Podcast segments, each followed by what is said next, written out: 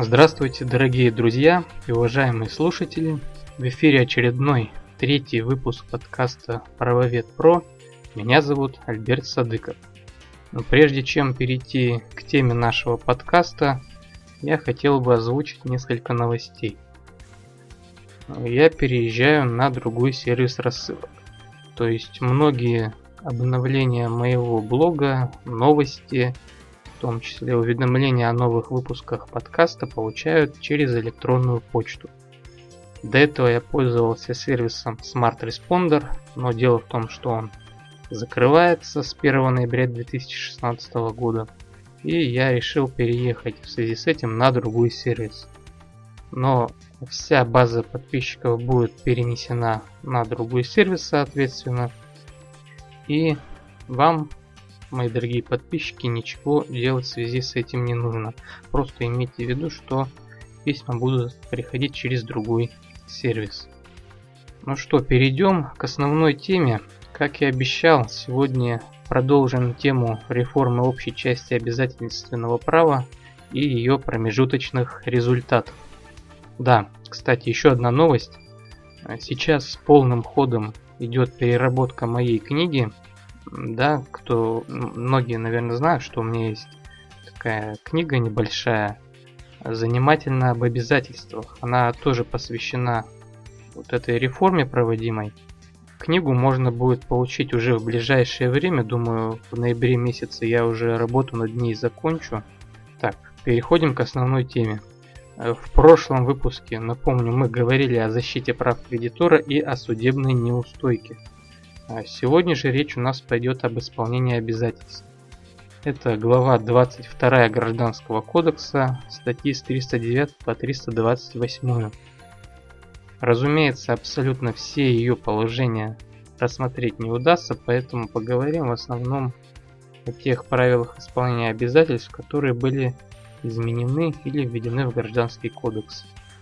Например, излишне, наверное, будет разбирать статью 309 о том, что обязательства должны исполняться надлежащим образом. Базовое правило, базовый принцип и останавливаться на нем не будем. Перейдем сразу к следующим статьям 309.1 и 309.2. Это новые нормы, появившиеся в Гражданском кодексе. Значит, статья 309.1 Гражданского кодекса – некоторым образом продолжает тему предыдущего выпуска подкаста о защите прав кредиторов. Статья 309.1 позволяет кредиторам одного должника заключить между собой соглашение о порядке осуществления их требований об исполнении обязательств. Обращаю внимание, что речь идет не об одном обязательстве, в котором несколько кредиторов и один должник, да, так называемые обязательства со множественностью на стороне кредитора. Нет, речь идет о разных обязательствах. То есть у должника имеется несколько обязательств перед разными кредиторами. Каждый из кредиторов имеет свое собственное требование к должнику. Первоначально эти кредиторы юридически друг с другом никак не связаны. Для заключения соглашения должно быть соблюдено условие об однородности обязательств. Например, должник должен всем кредиторам, заключающим соглашение, определенные денежные суммы. Или должен передать одинаковые вещи, определенные родовыми признаками. Разнородность обязательств делает заключение соглашения невозможным. Если одному кредитору должник должен уплатить денежную сумму, а другому передать какую-то вещь, то соглашение между ними между кредиторами этими заключено быть не может. Когда должник одним кредиторам должен деньги, а другим, например, вещи, определенные родовыми признаками, то кредиторы должны объединиться в разные группы, и в каждой заключается свое соглашение. Одно между кредиторами, которые претендуют на уплату им денег, а другое между кредиторами, претендующими на передачу им вещей – соглашение может устанавливать наряду с другими условиями очередность удовлетворения требований должников и непропорциональность распределения исполнения. Соглашение имеет обязательную силу только для кредиторов, Для должника оно не обязательно, и он в принципе может даже и не подозревать о его существовании. Заключая вот такое соглашение, кредиторы объединяются в группу лиц, которая преследует цель организовать наиболее оптимальную и эффективную схему работы по получению исполнения от должника. Каким образом кредиторы определяют очередность? Пропорциональность, доля участия в соглашении, какие-то другие условия. Это все может зависеть от самых различных факторов – Каждое требование может оцениваться с позиции платежеспособности должника, надежности, обеспеченности обязательства. Содержание соглашения определяется кредиторами самостоятельно. Здесь должен бы работать, конечно, принцип свободы договора, но, к сожалению, в полной мере он здесь не реализован. Кредиторы не могут предъявлять должнику свои требования в обход заключенного соглашения. В нем может определяться порядок отнесения расходов на получение и исполнение должника э, на какие-то иные издержки по получению исполнения, порядок совместной деятельности, когда один из кредиторов получает исполнение. Кредитор получить исполнение с нарушением очередности погашения требований, которое установлено соглашением, не может Например, одно из требований, вот представим ситуацию, одно из требований обеспечено залогом, и залоговый кредитор получает удовлетворение в последнюю очередь. Ну, в принципе, мол, зачем тебе первым получать удовлетворение, если твои требования и так залогом обеспечены? Если что, то ты сможешь получить удовлетворение из стоимости заложенного имущества. А кредитор, чье требование ничем не обеспечено – получает удовлетворение в первую очередь. Да, вот таким образом могут кредиторы между собой договориться. Но поскольку для должника соглашение не обязательно, или он о нем вообще не знал, то вполне предсказуемо, что кредиторы будут получать от него исполнение не в соответствии с установленной очередностью. В таком случае кредитор, который получил исполнение, обязан передать исполненное тому кредитору, которому оно причиталось в соответствии с условиями соглашения. Но на этом дело не заканчивается. Наоборот, тут начинаются проблемы определенные. Допустим, первый кредитор передал полученное им исполнение второму кредитору в соответствии с этим правилом, в соответствии с очередностью. Теперь к первому кредитору переходит требование второго должника в соответствующей части. Так, решение странное довольно и очень проблемное. Вот по этому поводу Ветрянский в книге «Реформ российского гражданского законодательства. Промежуточные итоги» он пишет следующее, да, цитирую, стата большая.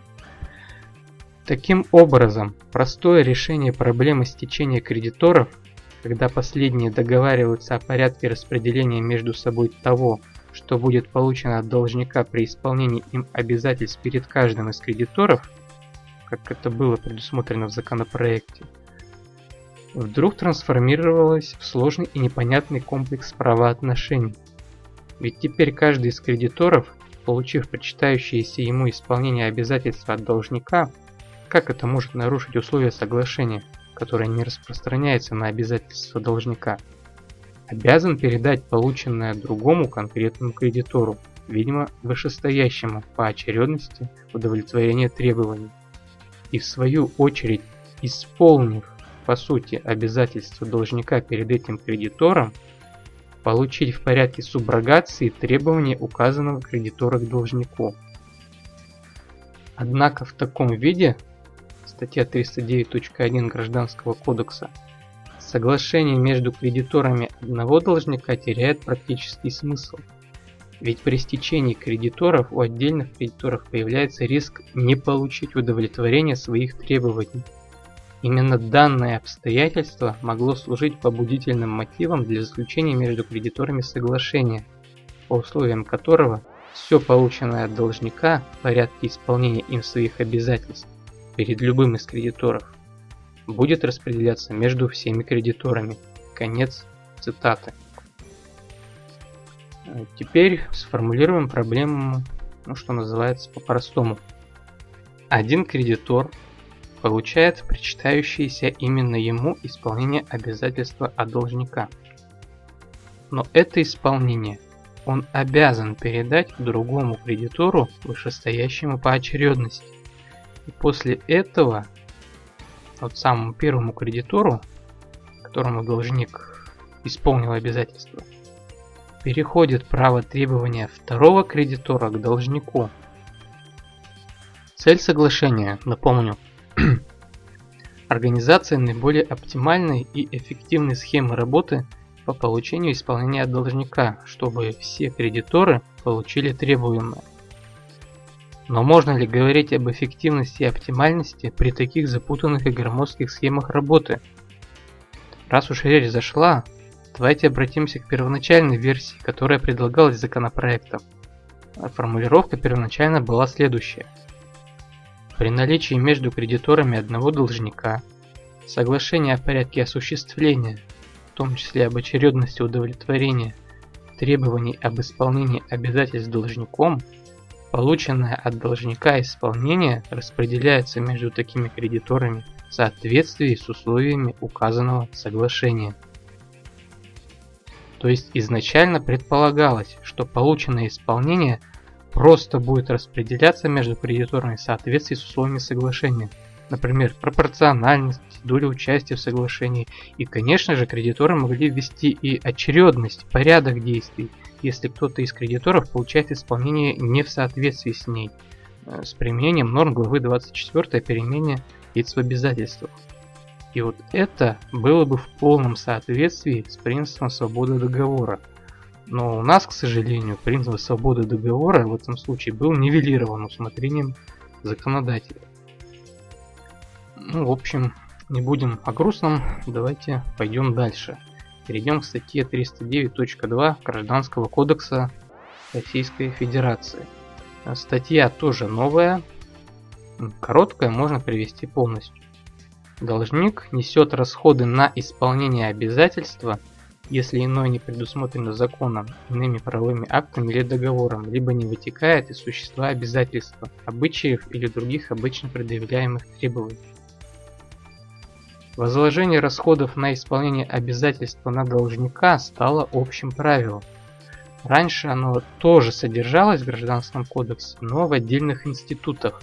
Например, в статье 704 указано, что работа выполняется иждивением подрядчика, из его материалов, его силами и средствами, если иное не предусмотрено договором подряда. Или возьмем договор мена. В статье 568 сказано, что расходы на передачу и принятие товаров, подлежащих обмену, осуществляются в каждом случае той стороной, которая несет соответствующие обязанности. Норма, установленная статьей 309.2 Гражданского кодекса, является общей, распространяется как на договорные обязательства, так и внедоговорные. В случае с внедоговорными обязательствами это может быть решение вопроса о распределении между сторонами расходов на осуществление банковского перевода денежных средств возмещения вреда. Соответственно, эти расходы ложатся на должника – причинителя вреда. Э, в общем-то больше сказать по этому поводу, по поводу расходов нечего, поэтому пойдем дальше. Дальше по порядку у нас идет статья 310, посвященная одностороннему отказу от исполнения обязательства, э, вернее его недопустимости. До реформы эта статья была достаточно короткой, на пункты не делилась, а сейчас же в ней сразу три пункта и некоторые новые положения. Вот в первом пункте идет общее правило, которое и раньше было, о том, что недопустим односторонний отказ от исполнения обязательства или одностороннего изменения его условий. Речь тут идет именно об отказе от, от исполнения. В этом случае сторона именно заявляет об отказе от исполнения. Запрет касается обеих сторон обязательства, как кредитора, так и должника. Например, для должника это может быть отказ уплатить деньги. Для кредитора принять исполнение должника. Надлежащее исполнение, разумеется. И если сторона ведет себя подобным образом, то это позволяет другой стороне воспользоваться тем или иным способом защиты своих нарушенных прав. Например, тоже понуждение к исполнению обязательства в натуре, о котором мы говорили в предыдущем выпуске подкаста, о возмещении убытков, освобождение должника от уплаты процентов при просрочке кредитора ну и другие способы. Что касается одностороннего изменения условий, то тут не очень понятно, о чем идет речь. Как сформулировано предложение, вот, как говорится, следите за руками. Односторонний отказ от исполнения обязательства и одностороннее изменение его условий.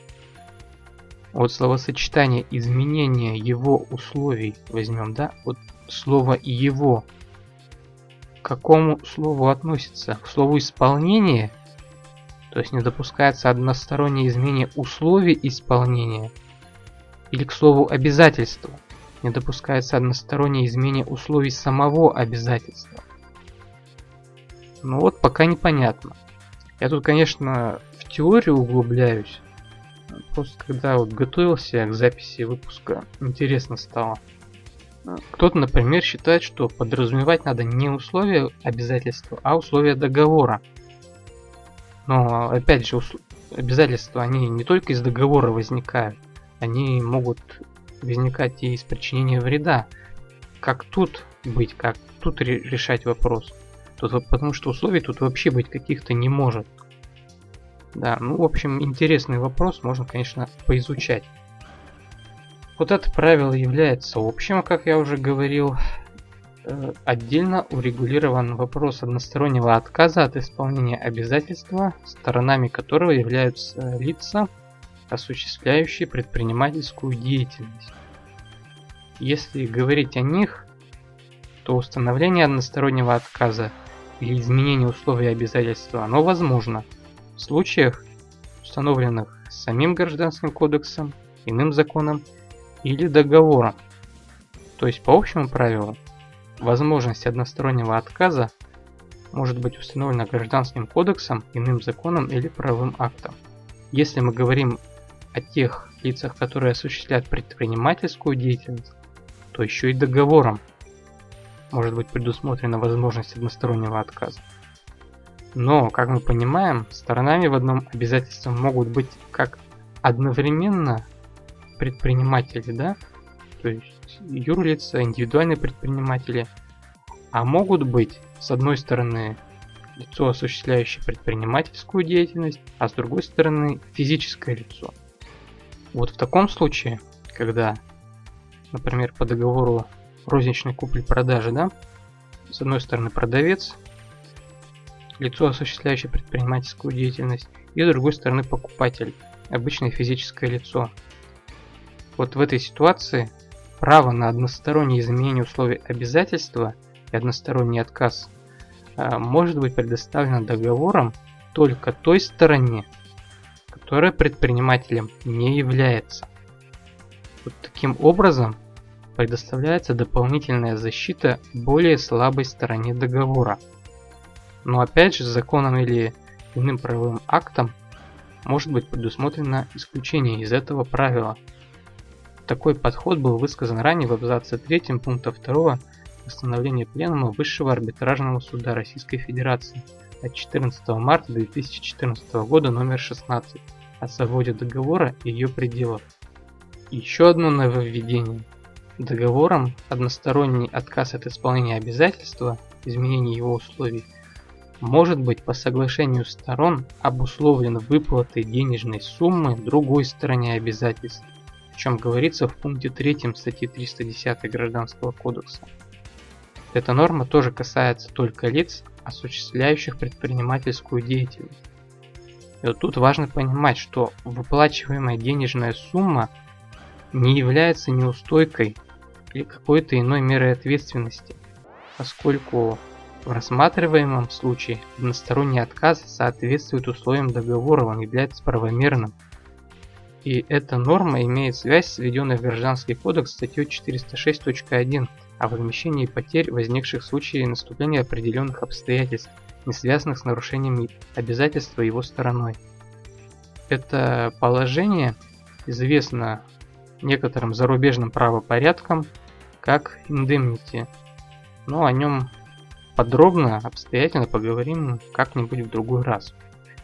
В общем, пока надо уяснить, что пункт 3 статьи 310 Гражданского кодекса предоставляет сторонам возможность предусмотреть в соглашении право любой из них на компенсацию, не являющейся мерой ответственности в случае правомерного отказа от исполнения обязательства другой стороной. Давайте еще рассмотрим сегодня исполнение обязательства надлежащему лицу и на этом пока закончим. Так, речь у нас идет от статьи 312 Гражданского кодекса. Надлежащее исполнение обязательства предполагает исполнение обязательства надлежащему лицу. То есть действия по исполнению должны быть совершены либо кредитору, либо лицу им уполномоченному. Любое другое лицо будет ненадлежащим. И если такому постороннему лицу будет предоставлено исполнение, то в общем-то ничего не произойдет. Для кредитора это будет просто неисполнение, поскольку в его пользу никаких действий не совершалось. А для должника это будет ошибочным исполнением, исполнением не тому лицу, не надлежащему лицу. Поэтому в пункте 1 статьи 312 Гражданского кодекса за должником закреплено право потребовать доказательств того, что исполнение принимает либо сам кредитор, либо уполномоченное им на это лицо. И именно должник несет риск неблагоприятных последствий непредъявления такого требования. Что это за неблагоприятные последствия? Ну, как уже говорил, если исполнение сделано ненадлежащему лицу, то обязательство признается неисполненным. Должник может быть привлечен к ответственности за неисполнение обязательства в виде с него убытков, неустойки, процентов по 395 статье Гражданского кодекса. Может репутация должника пострадать как добросовестного. Не стоит забывать о возможности соглашением сторон предусмотреть другие правила. Можно вообще предусмотреть полную анонимность получения исполнений. То есть тут уже ситуация прямо противоположная.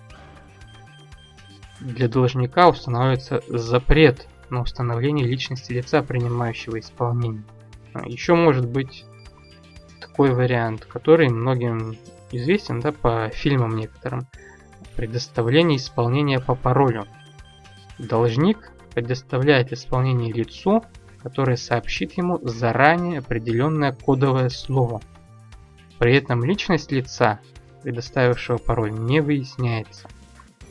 Могут быть предъявлены дополнительные требования, э, наоборот уже по подтверждению личности кредитора. Кредитор, допустим, должен предоставить не только паспорт, то есть документ, удостоверяющий, удостоверяющий личность, но и дополнительные документы или предметы, например, ключи от продаваемой квартиры или автомобиля, либо то же самое с паролем. Только здесь уже наоборот, его знания служат дополнительным подтверждением личности кредитора. Такой вариант тоже вполне имеет право на существование. Вот я в одном фильме как-то как раз видел, когда клиенту банка доступ к банковской ячейке предоставили только после того, как клиент назвал кодовое слово, дополнительно к тому, что еще его личность по документам проверили. В статье 312 Гражданского кодекса также появился пункт 2 о подтверждении полномочий представителя кредитора при исполнении должником обязательства. Если от имени кредитора исполнение принимает его представитель, то должник вправе не исполнять ему обязательства до тех пор, пока не будут подтверждены полномочия этого представителя. Это позволяет должнику защитить свои интересы. Если лицо не предоставляет подтверждение своих полномочий, должник вправе не исполнять перед ним обязательства. Это позволяет должнику исключить риск наступления неблагоприятных последствий, о которых я уже ранее говорил. Ну, в качестве подтверждения полномочий что может выступать? Это в частности предъявление нотариально удостоверенной доверенности. Если обратиться к пункту 125 постановления Пленума Верховного Суда 23 июня 2015 года номер 25 применение судами некоторых положений раздела 1 части 1 Гражданского кодекса Российской Федерации, то подтверждение полномочий может содержаться помимо доверенности в договоре или решении собрания. Письменное полномочие может быть представлено должнику кредитором непосредственно по правилам пункта 3 статьи 185 Гражданского кодекса. В нем сказано, что письменное уполномочие на совершение сделки представителем может быть представлено представляемым непосредственно соответствующему третьему лицу, который вправе удостовериться в личности представляемого и сделать об этом отметку на документе, подтверждающем полномочия представителя. То есть кредитор сам может передать должнику доверенность на представителя, причем должник имеет возможность убедиться в личности последнего. Например, все это проходит при личной встрече, когда присутствует и кредитор, и его представитель, и сам должник. А второй случай, когда подтверждение полномочий в порядке статьи 312 не потребуется, это отражение полномочий представителя кредитора в договоре между этим кредитором и должником порядке пункта 4 статьи 185 Гражданского кодекса, согласно которой правила о доверенности применяются также в случаях, когда полномочия представителя содержатся в договоре, в том числе в договоре между представителем и представляемым, между представляемым и третьим лицом, либо в решении собрания, если иное не установлено законом или не противоречит существу отношений. А иные случаи, когда подтверждение полномочий представителя не требуется, могут быть установлены законом. На этом сегодня, пожалуй, закончим. Надеюсь, что выпуск и тема были полезными. И спасибо за внимание. Напоминаю, что выпуски выходят два раза в месяц. Меня зовут Альберт Садыков. Слушайте подкаст Правовед Про. Читайте мой блог, его адрес в интернете lawyerlife.ru и, конечно же, мой телеграм-канал всегда к вашим услугам. До следующего раза. До свидания.